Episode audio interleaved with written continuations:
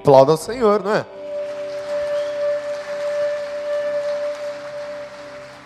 Enquanto o púlpito magicamente vem para cá, vem cá, Ailton, tem que tirar a máscara, porque essa barba sua parece que tá bonita. Deixa eu ver se é a barba de Arão. Ih, rapaz, é a barba de Arão com toda certeza. Venha para cá.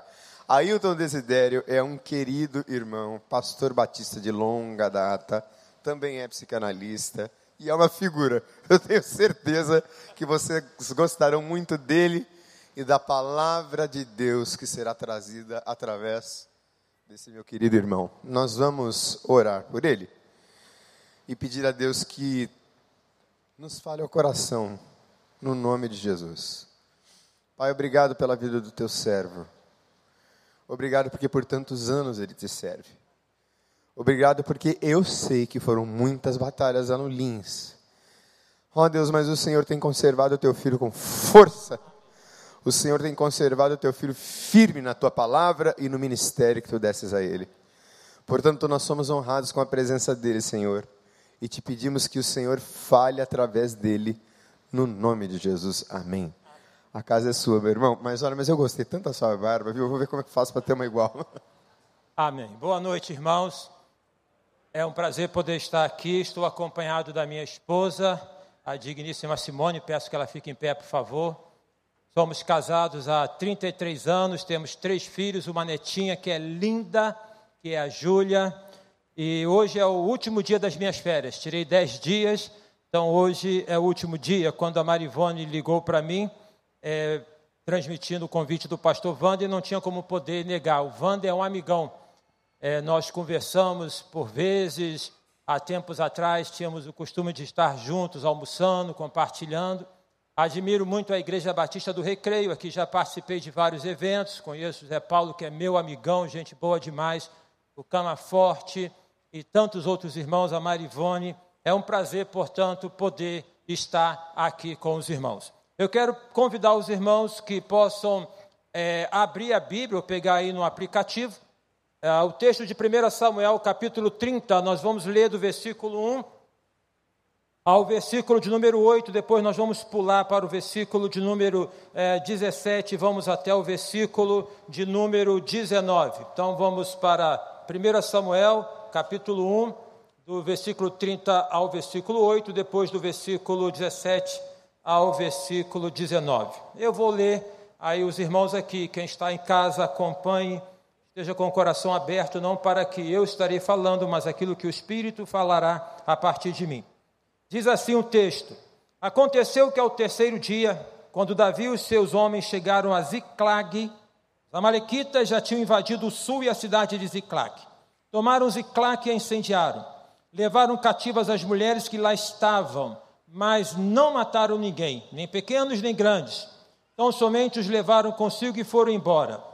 Davi e os seus homens chegaram à cidade e viram que, tinham sido, que tinha sido queimada e que suas mulheres, os seus filhos e as suas filhas haviam sido levados cativos. Então Davi e o povo que estava com ele ergueram a voz e choraram, até não terem mais forças para chorar. Também as duas mulheres de Davi tinham sido levadas, Ainoã, a israelita, e Abigail, a viúva de Nabal, o carmelita. Davi ficou muito angustiado, pois o povo falava de apedrejá-lo, porque todos estavam amargurados, cada cada um por causa de seus filhos e suas filhas. Mas Davi se reanimou no Senhor, seu Deus. E disse a Abiatal, o sacerdote, filho de Aimeleque, traga aqui a estola sacerdotal. E Abiatar trouxe a Davi. Então Davi consultou o Senhor, dizendo: Devo perseguir este bando?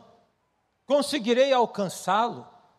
O Senhor respondeu: Persiga o bando porque você certamente o alcançará e libertará os cativos. Versículo 17. Davi os atacou e lutou com eles, desde o crepúsculo até a tarde do dia seguinte. E nenhum deles escapou, a não ser quatrocentos moços que montaram em camelos e fugiram. Assim, Davi salvou tudo o que os amalequitas tinham levado. Também salvou as, as duas mulheres, não lhes faltou coisa alguma, nem pequena nem grande, nem os filhos nem as filhas, nem o despojo, nada do que lhes havia sido tomado. Davi trouxe tudo de volta. Que Deus abençoe a leitura da palavra dele. Vamos orar. Senhor Deus e Pai, a tua graça sobre nós, ó Pai, para entendermos esta palavra que é viva e que penetra no nosso coração. Dá graça na transmissão, dá graça no entendimento. Oramos em nome de Jesus. Amém. Bom, como o Calma Forte aqui colocou, sou um pastor já um pouco rodado, a barba já denuncia isso, já são 33 anos de ministério. E eu quero aqui contar uma história de quando eu comecei no ministério. Quando eu comecei no ministério, o primeiro carro que eu comprei foi uma Brasília amarela. Lembro aí dos mamonas assassinos? Minha Brasília amarela, tá? E eu ia visitar, é, eu era pastor na Igreja Batista Filha de Sião, ali é, no limite, no complexo do Alemão, da Nova Brasília, aquela área é, tranquila. E eu ia então fazer visitas, né? com a minha Brasília amarela. E entrava ali na Joaquim de Queiroz, entrava ali na comunidade, e eu gostava muito da minha Brasília amarela. A parte de trás dela tinha um buraco. Quem já teve Fusca, Brasília, sabe como é esse negócio de assoalho, né? Tinha um buraco. E aí eu tampava o buraco com uma, um pedaço de papelão. O problema é quando passava num dia chuvoso, passava numa rua encharcada, o que, que acontecia? A água entrava, o pessoal que estava atrás gritava, eu falava assim, calma, calma, daqui a pouco vai sair tudo, não tem problema algum. A Brasília Amarela eu gostava muito dela, muito. Não era um carrão, mas era um carro que me transportava, foi o meu primeiro carro, eu gostava. Mas teve um domingo que um diácono chegou para mim e falou assim, pastor, o senhor não deve ficar andando com essa Brasília Amarela por aqui. Eu falei, ué, mas por quê? Qual o preconceito? O que, que tem? No que ele disse, olha, o cara que é o chefe aqui da bandidagem no morro tem uma Brasília igualzinha à sua. Amarela e igualzinha à sua. Bom, não dá para poder pastor e bandido ter um carro da mesma cor. Hoje acha que dá, né? Mas aí o que acontece? Então eu levei a Brasília para a oficina, ali na rua Piauí, tinha um irmão, Roberto, que era da Igreja Batista do Meia, eu falei para ele, Roberto, reforma essa Brasília para mim, por favor, troca esse assoalho e troca essa pintura, porque o cara lá tem uma Brasília igualzinha à minha, não está certo isso, essa confusão não vai ficar boa para mim. Então troca, é, pinta aí. E aí então a, ele reformou a Brasília e pintou de caramelo. Ela ficou linda, uma Brasília agora que não é mais amarela, mas é uma Brasília de cor caramelo. Só que teve um dia em que eu estava na casa da minha sogra, que é no Meia, morava no Meia. E eu parei o carro na rua e quando eu voltei, cadê a minha Brasília, que era amarela, agora que era cor de caramelo? Eu não sei se você já teve algum carro furtado. É diferente do roubo, não é? Roubo, o cara chega lá e fala, passa para cá. Furtado é aquilo que pega sorrateiramente. E quando eu cheguei e olhei, eu falei assim, gente, cadê minha Brasília? Será que eu parei mesmo aqui? A gente fica meio doido, né? Paranoico. Será que eu parei mesmo aqui? Será que eu vim de carro para cá? Não parei? Até me convencer de que tinham levado e roubado a minha Brasília, que era amarela e que agora era caramelo. Eu falei assim: olha, enquanto ela era amarela, o pessoal não mexia. Foi só pintar de caramelo que agora eu perdi a minha Brasília.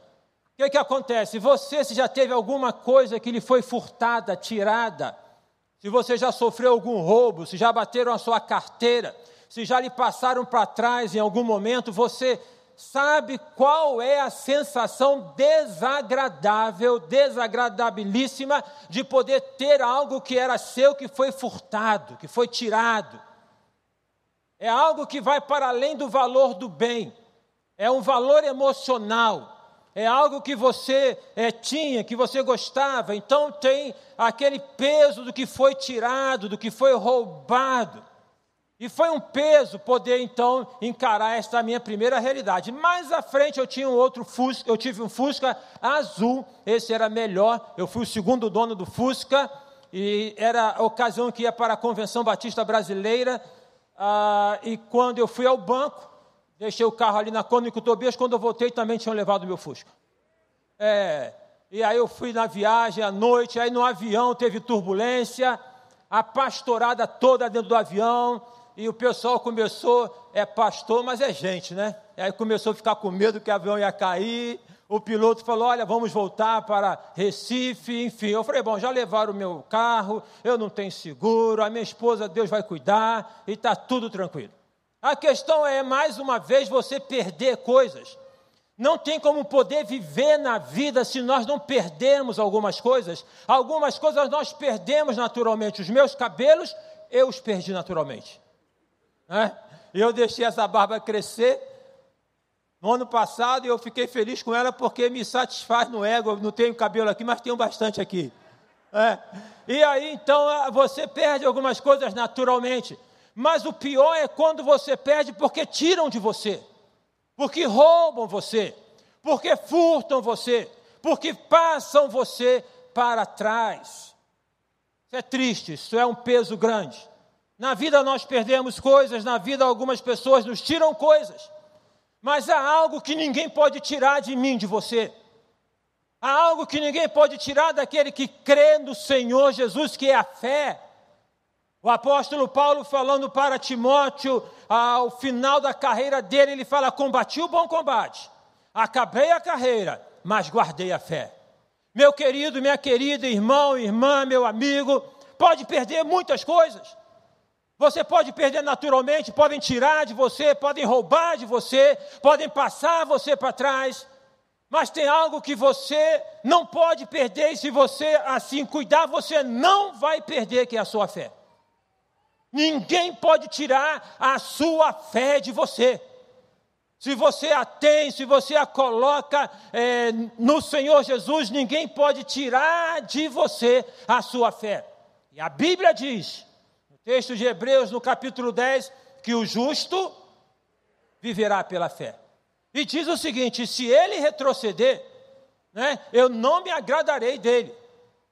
Mas louvado seja Deus que termina com incentivo o capítulo 10, porque fala: nós, nós não somos dos que retrocedem. Amém, irmãos? Nós não somos dos que retrocedem. Dito isso, vamos aqui para o texto, para vermos o que, que tem isso a ver com o texto, porque o texto fala de perda. É Davi que está em Ziclag, a cidade de, que ele tinha ganho de, do rei Aquis, que era o rei de Gate. Davi é um homem que passou por muitos apertos, Davi, ele foi aquele rapaz que foi lá e brigou com aquele gigante que vociferava, e que ele então agora, eh, depois disso, ele é perseguido por Saul, um cara que só tinha feito coisas legais, agora ele é perseguido. Você faz coisas boas, você é um cara bom e fala: "Por que que fizeram isso comigo?" Não é só com você. Não é só com você. Você não é vítima do mundo. Você não é uma pessoa que está numa posição que está, estão todos lhe perseguindo. É o mundo que nos coloca nessas furadas de vez em quando. E Davi, então, ele estava ali, ele tinha conquistado uma vitória, ele tinha conquistado uma batalha, ele tinha resgatado um povo que estava sendo humilhado, e ele agora é escorraçado pelo próprio rei. E ele vai se abrigar no território do inimigo, ele vai procurar lá o rei de Gate, é Aquis, e ele vai ficar com eles ali. Mas agora então Aquis está com os filisteus para uma batalha ah, contra Israel. Imagina só, Davi está no exército de Aquis, ele está lutando ah, com, com os filisteus que ele tinha lutado contra anteriormente. Aí o comandante dos filisteus reconheceu Davi e falou: O que, que esse cara está fazendo aqui? Não é este que é dito que ele, Saul matou milhares, mas que Davi matou centenas de milhares, e rejeitou então a, que Davi pudesse acompanhar na luta. Aí Aquis, ele fala: Davi, eu sei que você é um cara leal, mas eu, você não pode ir na batalha comigo, porque o comandante dos filisteus não quer, porque você já fez, é, já batalhou com os filisteus, deu aquele estrago todo, e quem é que vai garantir? Ele está em dúvida, então é melhor você não ir. Aquis tinha dado a cidade de Ziclag para Davi os seus 600 homens. Davi estava na batalha, então agora ele é dispensado, ele volta para Ziclag. E quando ele chega em Ziclag, pensa o seguinte: você depois de um dia de trabalho, acho que essa comparação não cabe muito bem para agora, né? Para alguns cabe, porque o trabalho agora está dentro de casa, né? Trabalho agora não tem mais horário de começar nem de terminar. Se era escravo antes, está mais escravo hoje porque está trabalhando mais do que trabalhava antes.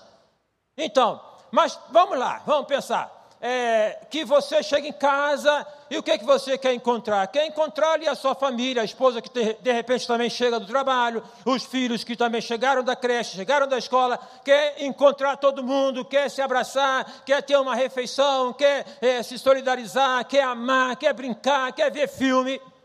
Eles chegaram em Ziclag e ali estava a cidade destruída.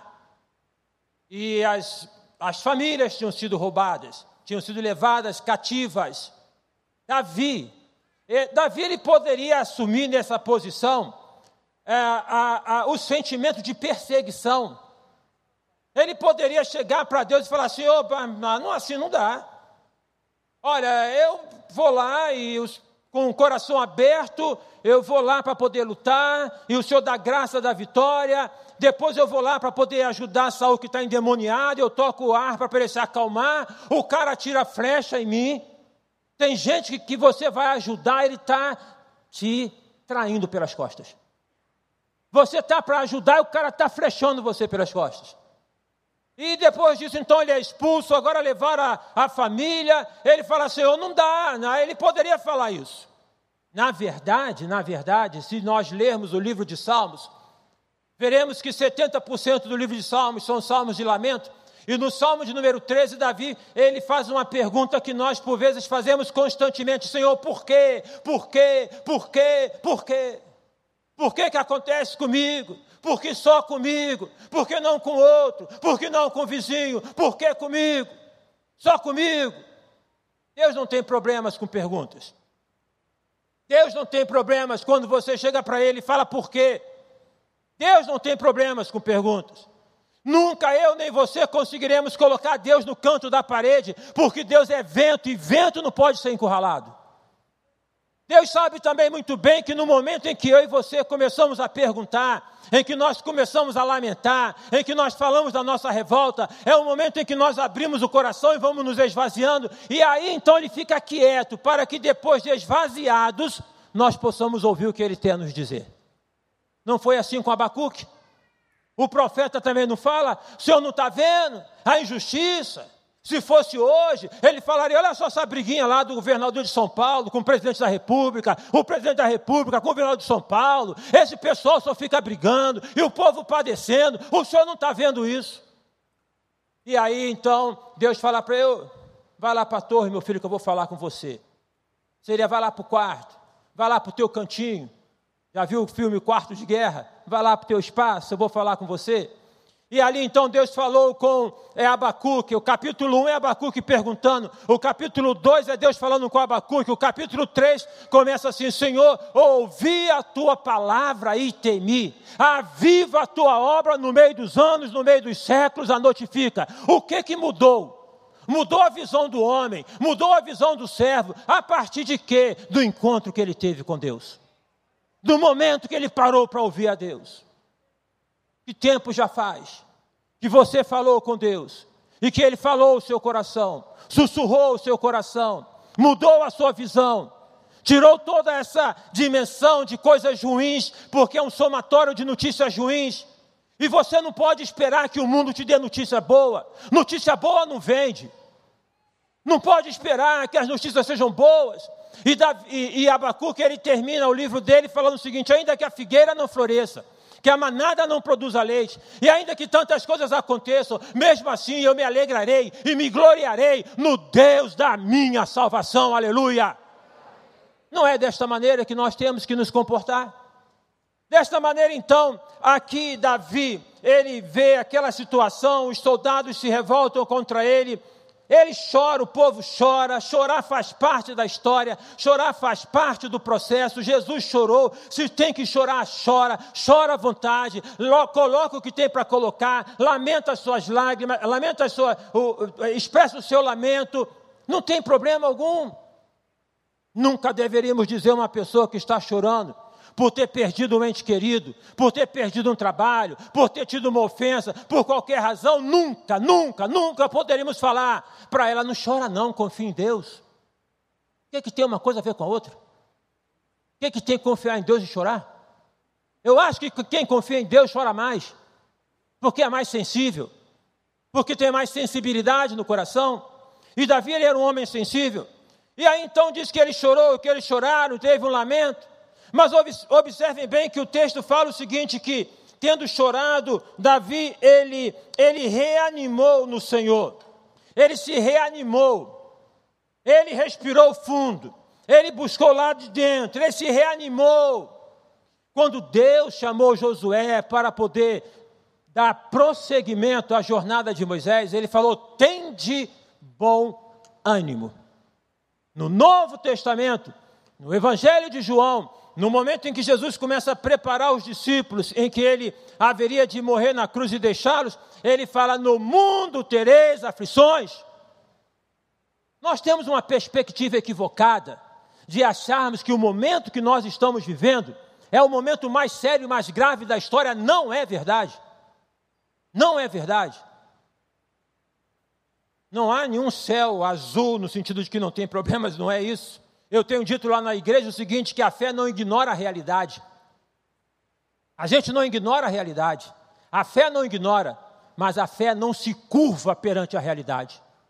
No dia que a fé se curvar perante a realidade, ela deixou de ser fé.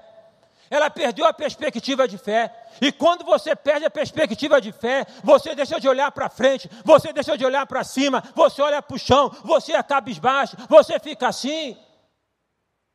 A minha sogra estava precisando de um remédio, um ansiolítico, e eu fui comprar esse remédio. Eu demorei para poder encontrar esse remédio. Muitas farmácias, acabou, acabou, acabou. Eu falei, meu Deus do céu, como é que o pessoal está consumindo? Como é que está consumindo? Tudo bem. O médico passou, não tem problema algum. Ah, mas eu não gosto de tomar remédio de tarja preta, não seja preconceituoso. O que é que tem a ver? Se o médico passou, tem que tomar. Não tem problema. Toma lá o de tarja vermelha, toma lá o de tarja verde, toma o de tarja preta também. Se é com receituário. É um tempo de angústia. Mas a história está repleta de momentos de angústia.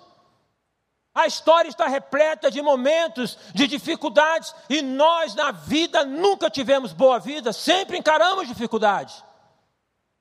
É preciso reanimar. No dia 31, a mensagem que eu levei para os irmãos lá na Pibilins foi a seguinte: duas coisas. Duas coisas. E somente duas. Duas. Somente duas coisas. Duas coisas precisamos ter em 2021. Duas. Somente duas. Fé e coragem. Tem que ter fé e tem que ter coragem. Paulo fala para Timóteo: Deus não nos deu o espírito de covardia, mas de poder, de amor e de moderação. Desta maneira, então, Davi, ele se reanima e ele faz o que todos nós deveríamos fazer em todos os momentos, que é buscar ao Senhor, que é orar. É simples assim. Orar é abrir o coração e falar com Deus, orar é poder, Senhor, a situação é essa, o problema é esse, Senhor, é para a esquerda, é para a direita, eu vou, eu paro, como é que é o negócio? É deste jeito, ele foi e orou ao Senhor, e ele perguntou o seguinte: Senhor, eu devo ir atrás desse pessoal? Presta atenção. Se alguém lhe tira um bem, e você sabe onde este, esta pessoa que lhe furtou o bem está, você vai parar para pensar se deve chamar a polícia para ir atrás? Deve ir. Já teria ido há muito tempo. Já ia atrás há muito tempo. Já fala, olha só, está lá no lugar tal, está acusando aqui no GPS, está lá. Mas Davi, ele antes de poder agir, ele perguntou a Deus: eu devo ou não ir? Meus queridos e meus amados irmãos, nesta congregação linda aqui, e você que está conosco pela internet, não haja sem antes perguntar a Deus o que tem que ser feito. Não haja sem antes pedir a Deus a direção. E em pedindo a Deus a direção, Ele lhe dará a direção. Mas como que eu vou saber, pastor, que esta é a direção? E a paz de Deus, que excede todo entendimento, guardará o vosso coração em Cristo Jesus. Uma das evidências de estarmos fazendo a vontade de Deus é ter paz no coração. Eu tenho um irmão lá na igreja que é diácono e no ano passado, de repente, ele aparece com uma dor no intestino E ele então tem logo assim essa, esse movimento de poder ir para o hospital. No momento de conturbado em termos de hospital, ele vai. E ele poderia ter é, é, procurado um hospital melhor, digamos assim, não vou falar o nome do hospital, que é bom também, também mas ele poderia ter ido para um hospital melhor, mas ele foi, ele sentiu no, no coração, ele falou, pastor, eu senti Deus falar comigo, vai para esse hospital. Ele foi lá para o hospital, chegou lá, ele foi atendido pela médica que já tinha feito uma cirurgia de retirada da vesícula dele. Olha só. A médica estava lá de plantão. E reconhece, fala, mas o que, que você faz aqui? Não, estou com um problema assim, e não sei o que. Enfim, daquilo que ele estava lá, que parecia ser simples, ele vai ficar duas semanas internado, ele tem que fazer uma cirurgia de emergência, e assim ele o fez. E foi tudo bem, porque ele foi segundo o que Deus tinha orientado para ele. Ele agiu da maneira que Deus tinha orientado para que ele pudesse agir. É assim que nós devemos fazer. É através da oração. A oração é um recurso maravilhoso. A oração é um recurso precioso. Nós oramos em qualquer lugar, em qualquer situação. A oração ela não tem que ser longa, ela, ela tem que ser, é, pode ser curta e deve ser curta. Ela não tem que ser rebuscada, ela tem que ser sincera. Deus não está medindo a, oração, a, a fé de ninguém pela oração. Jesus falou o seguinte: olha, se você tiver a fé do tamanho de um grão de mostarda e você pedir a este monte, sai daqui, vai para lá, isso vai acontecer do tamanho de um grão de mostarda. Entende? O que, é que Jesus está falando? Eu sei que vocês têm uma fé menor do que um grão de mostarda. Você que acha que tem muita fé, Olha o que Jesus diz para você: eu sei que a tua fé é menor do que um grão de mostarda. Com isso, ele está dizendo o seguinte: que a vontade que eu tenho de te abençoar é maior do que a vontade que você tem de ser abençoado. É desta maneira, então, que Jesus também fala: se o pai pedir ao, é, ao fi, se o filho pedir ao pai um pão, ele não vai, dar uma, não vai dar uma pedra, e se pedir um peixe, não vai dar uma serpente e aplica: se vocês, sendo maus, sabem dar boas coisas aos vossos filhos, quanto mais ao vosso Pai Celestial. Eu quero te estimular a que você busque a Deus. Eu não sei o que está acontecendo com você. Eu não sei qual é a dificuldade. Eu entendo que neste momento todo mundo fala só de uma dificuldade que eu me nego a falar. Não ignoro, mas não quero ficar dando ibope. Joyce Meyer fala que é o seguinte: quanto mais, se você quer se livrar de alguma coisa, pare de falar sobre ela. Porque quanto mais você fala nela, mais ela entra na tua mente. Isso é um princípio é, da neurociência. Então a questão é: eu não sei qual é o seu problema, eu não sei qual é a sua dificuldade. São muitas que nós temos, cada um enfrentando as suas. Pessoas enfermas, pessoas doentes, dificuldade no casamento, pais com dificuldade com filhos, dificuldade no trabalho, dificuldade na vida financeira. São muitas dificuldades. Eu não sei quais são, mas Deus sabe tudo ao seu respeito. Tudo ao seu respeito. E Ele está tão somente esperando que você o consulte. Ele está tão somente esperando que você o peça. Então Davi ele vai e pergunta: Eu devo ir, eu devo buscar, eu devo ir atrás. E Deus diz o seguinte: Olha, Davi, você pode ir, persiga o bando, porque você certamente o alcançará e o libertará e libertará os cativos. Tem um livro, é, Guerreiros de Joelho, em que o autor vai pegar esse texto aqui, vai falar que é uma paráfrase, que seria mais ou menos o seguinte: Davi, você vai, porque você vai resgatar as promessas que eu te dei. Então, levando a família, levando os filhos, elevar a herança, a família é herança, a família é promessa. Você vai resgatar as promessas. Lembra do que eu disse no início? Que podem tirar tantas coisas da gente, mas não podem tirar a fé? Que garante na vida a promessa de Deus é a nossa fé. O apóstolo Paulo fala tantas quantas são as bênçãos do Senhor, as promessas do Senhor, nelas são o sim e o amém. Também ele fala que Deus não é homem, no Velho Testamento, em Números fala que Deus não é homem para mentir e nem filho do homem para se arrepender. Então nós precisamos, pela fé, buscar as promessas que o inimigo está tentando tirar da nossa mente. Nós precisamos, pela fé, resgatar as promessas que o inimigo está tentando tirar do nosso coração, falando que está tudo perdido, que está tudo acabado, que não tem mais jeito, que não adianta mais. Quem foi que disse isso? Quem foi que disse isso? A fé é justamente ao contrário. A fé é o seguinte: tem jeito, você vai conseguir, você vai superar. Isso não é pensamento positivo, isso não é ficar eu vou, eu vou. Não, isso é você crer, é exercício de fé. Desta maneira, então, assim Davi faz. E o que, que acontece? Ele vai ao encontro, e aí tem, então posso dizer, para podermos é, recuperar as promessas roubadas, a primeira coisa que nós temos que fazer é reanimar o coração. Anima, irmão. Anima, irmão. Tem de bom ânimo. Eu estou contigo. Senhor Jesus, quando fala é, do imperativo bíblico, ide por todo mundo, a gente, por vezes, não, não, não leva ou não lembra a, a, a última parte dessa expressão, que ele diz o seguinte: Eis que eu estarei convosco todos os dias, até a consumação dos séculos. Anime, irmão. Jesus está do teu lado.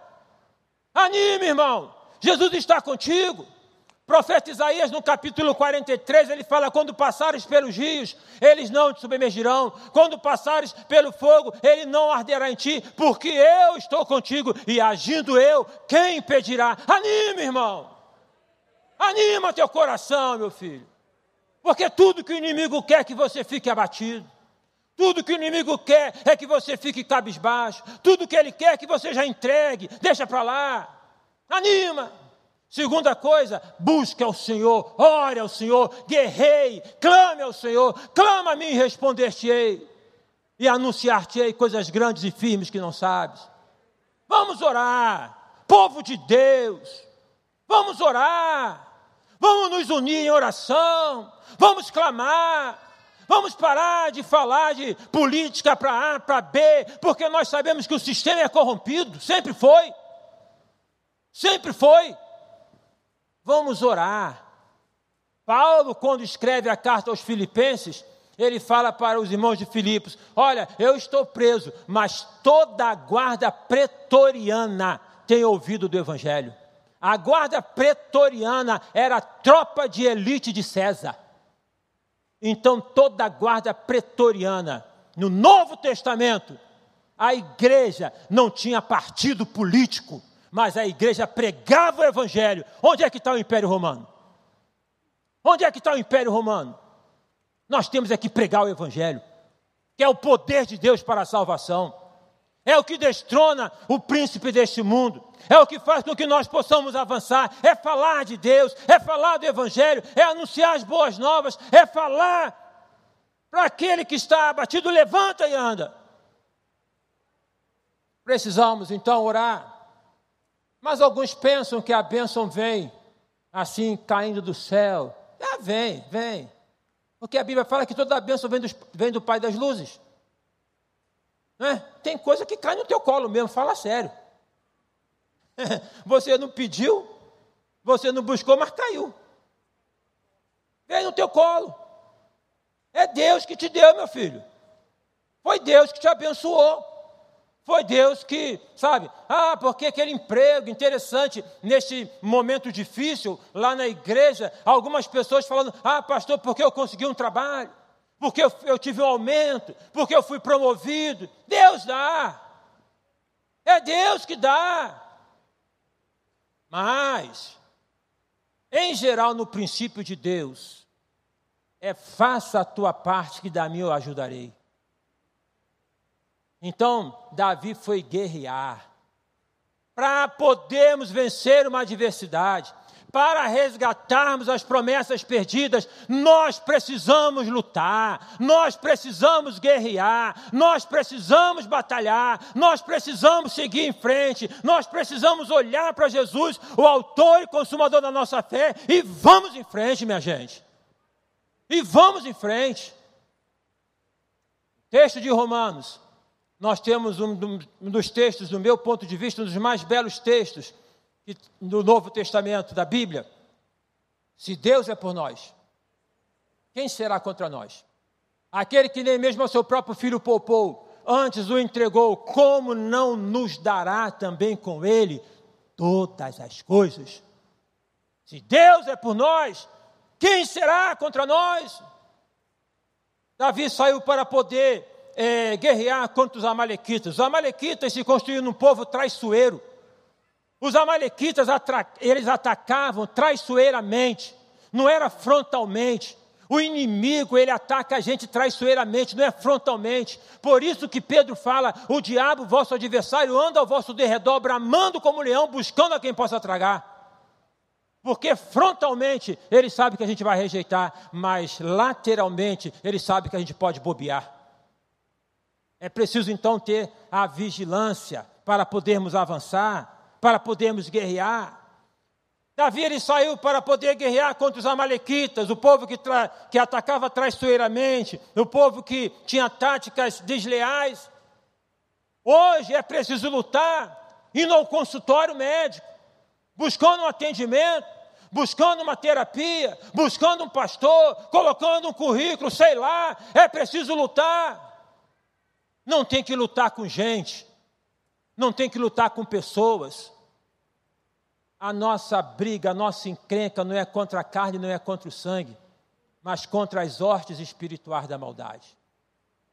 Desta maneira, então, diz o texto que Davi ele vai e que ele vai guerrear. E diz o texto que ele recupera tudo, tudo que havia sido tirado, tudo que havia sido tirado.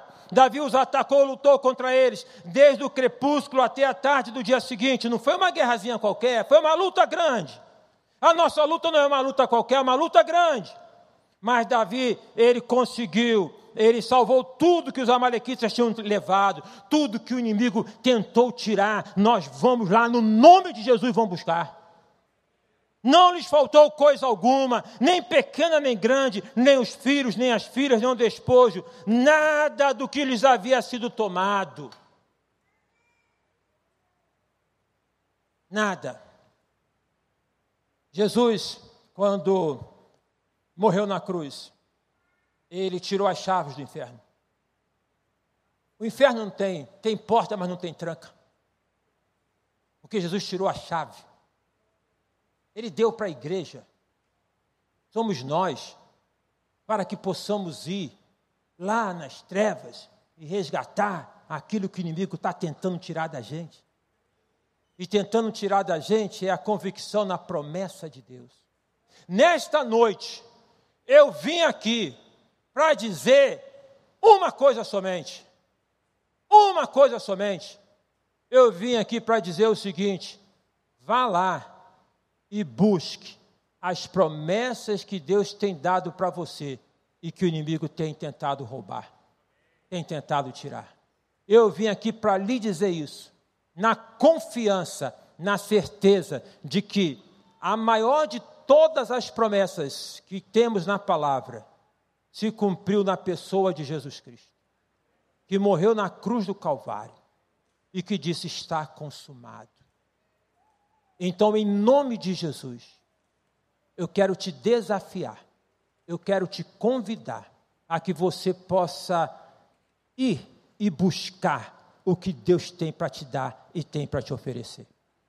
Se tem alguém aqui nesta noite, alguém que está cultuando conosco pela internet, e ainda não entregou a sua vida ao Senhor Jesus, que nesta noite, neste momento, agora, tome essa decisão.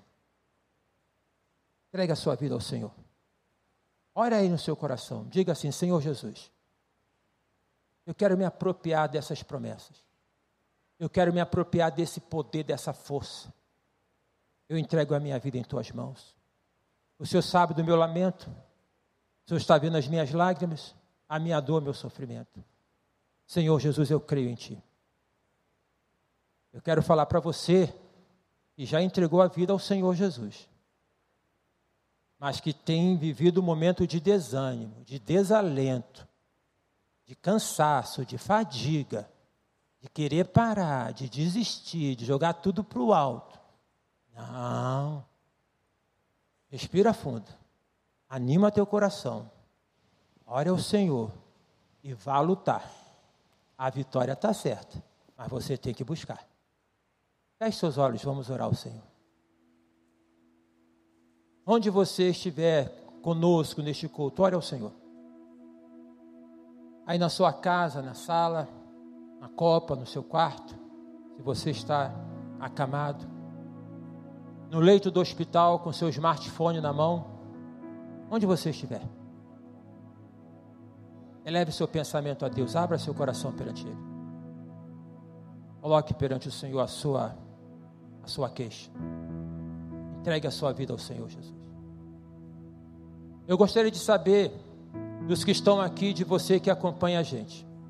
Quem está aqui ainda não tem o Senhor Jesus como Senhor e Salvador e quer aceitá-lo e quer entregar a vida a Ele nesta noite entendendo, como a irmã que estava aqui dirigindo o louvor citou o texto de Mateus 11, 28. Vinde a mim, todos vós que estáis cansados e sobrecarregados, eu vos aliviarei. Se você entende que Jesus é aquele que pode aliviá-lo do seu fardo, se você compreende que Jesus é aquele que veio ao mundo para lhe ajudar, que Jesus veio ao mundo para poder lhe renovar, se você entende que com Jesus nós podemos vencer toda e qualquer adversidade, você quer entregar a sua vida a Ele, levante a mão onde você está. Alguém aqui nesta noite, Deus abençoe. Em nome de Jesus.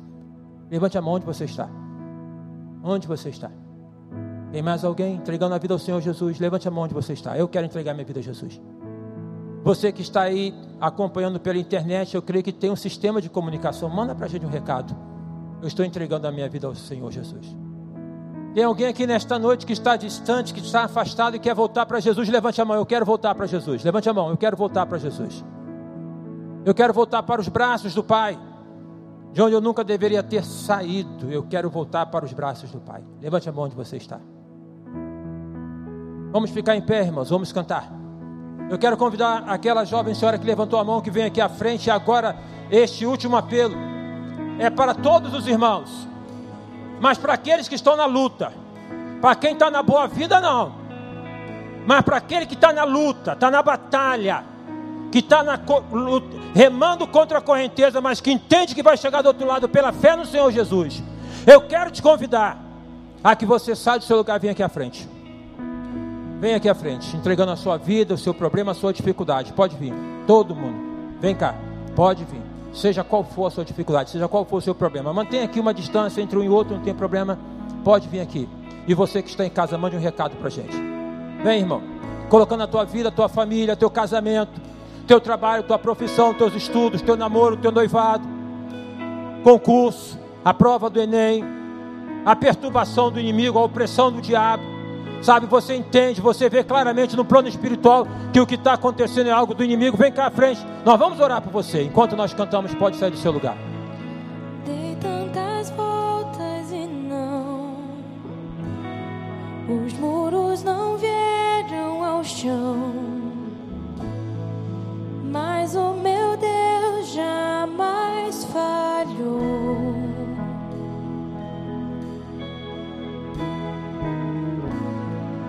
guerra vencida está. Espero a mudança chegar, pois o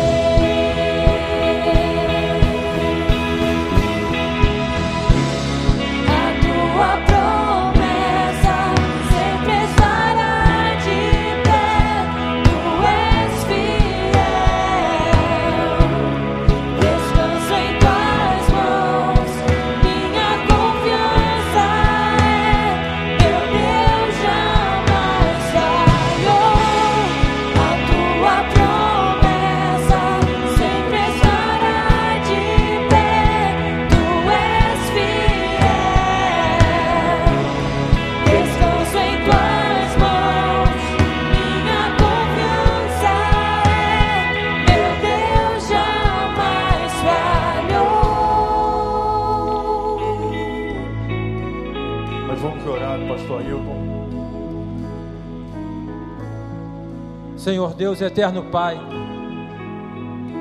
para quem iremos nós? Só tu tens palavras de vida eterna. Senhor, toma esta senhora que o aceita como Senhor e Salvador nesta noite, ó Pai. Ó Deus, que teu Espírito Santo invada o coração dela e sabemos que isso já aconteceu no momento em que ela decidiu. E ó Pai, a partir desse momento muda, ó Pai, o eixo do problema, muda a visão em relação ao problema. Dê graça sobre ela e sobre a família dela e todos que estão com ela. Senhor Deus, abençoe cada irmão que aqui está à frente, reconhecendo a luta. A tua palavra diz que na fraqueza que nós somos fortes. É porque quando reconhecemos a luta e a nossa dificuldade em relação à luta, que o Senhor nos reveste com o teu poder. Eu te peço, ó Pai, que o Senhor conceda aos meus irmãos um espírito de ousadia, que o Senhor conceda aos meus irmãos e às minhas irmãs um ânimo, um fôlego novo, Ó Pai, no momento de dificuldade que ele está vivendo, que ela está passando, a fé não nega a realidade, não nega a doença, não nega o desemprego, não nega a violência, não nega nada, mas a fé não, ó Pai, se curva perante as circunstâncias. Dê graça sobre ele, abençoa a vida dele. Ó Deus, se é uma enfermidade, nós repreendemos no nome de Jesus. Se é um problema no, na família, no casamento, que o Senhor esteja ali agindo, ó Pai, aproximando os corações. Ó Deus, se é a questão do trabalho, da vida financeira, o Senhor é o dono da prata e do ouro, dê graça sobre ele, abre uma porta, ó Pai, de trabalho, dê uma ideia para ele, ó Pai, dê uma visão de negócio para ele agora, em nome de Jesus.